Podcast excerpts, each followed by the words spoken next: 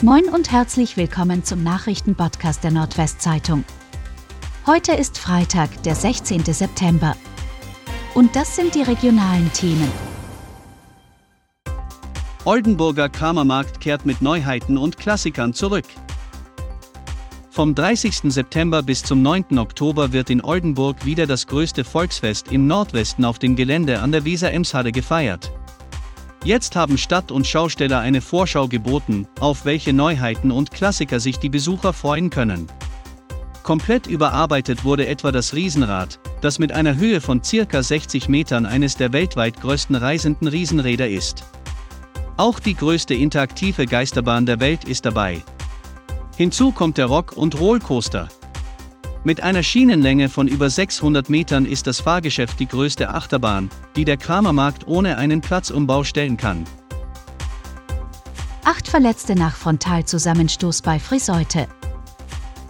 Bei einem Unfall auf der Bundesstraße 401 bei Friseute im Landkreis Cloppenburg sind am Donnerstag drei Männer lebensgefährlich und fünf schwer verletzt worden. Ein Kleintransporter mit sieben Insassen kollidierte bei einem Überholvorgang frontal mit einem Auto.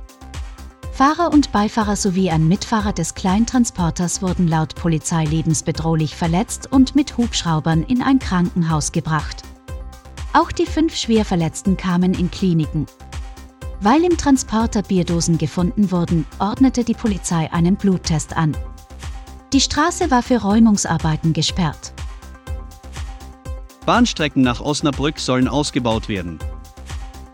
Das Land Niedersachsen will den Bahnverkehr zwischen dem Oldenburger Land und Osnabrück zügig ausbauen.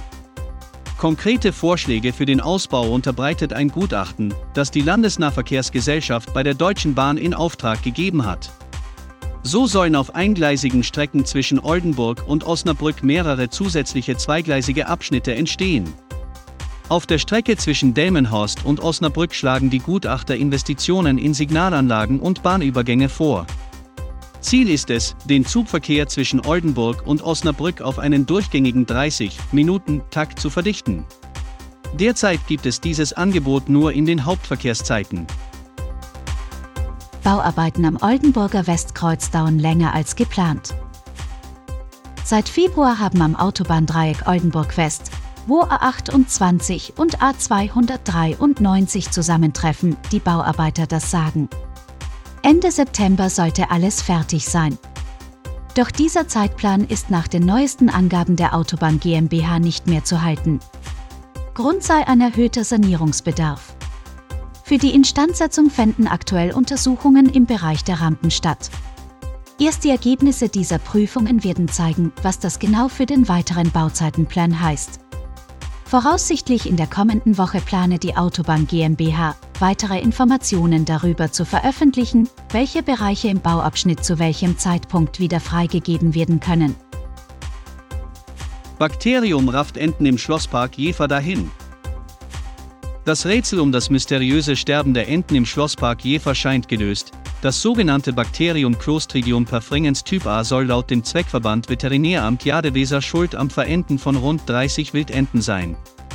Eine Gefahr für Menschen habe zu keiner Zeit bestanden. Sollten Besucher auf geschwächte Vögel im Schlosspark treffen, sollten sie sich von den Tieren dringend fernhalten und sie nicht berühren.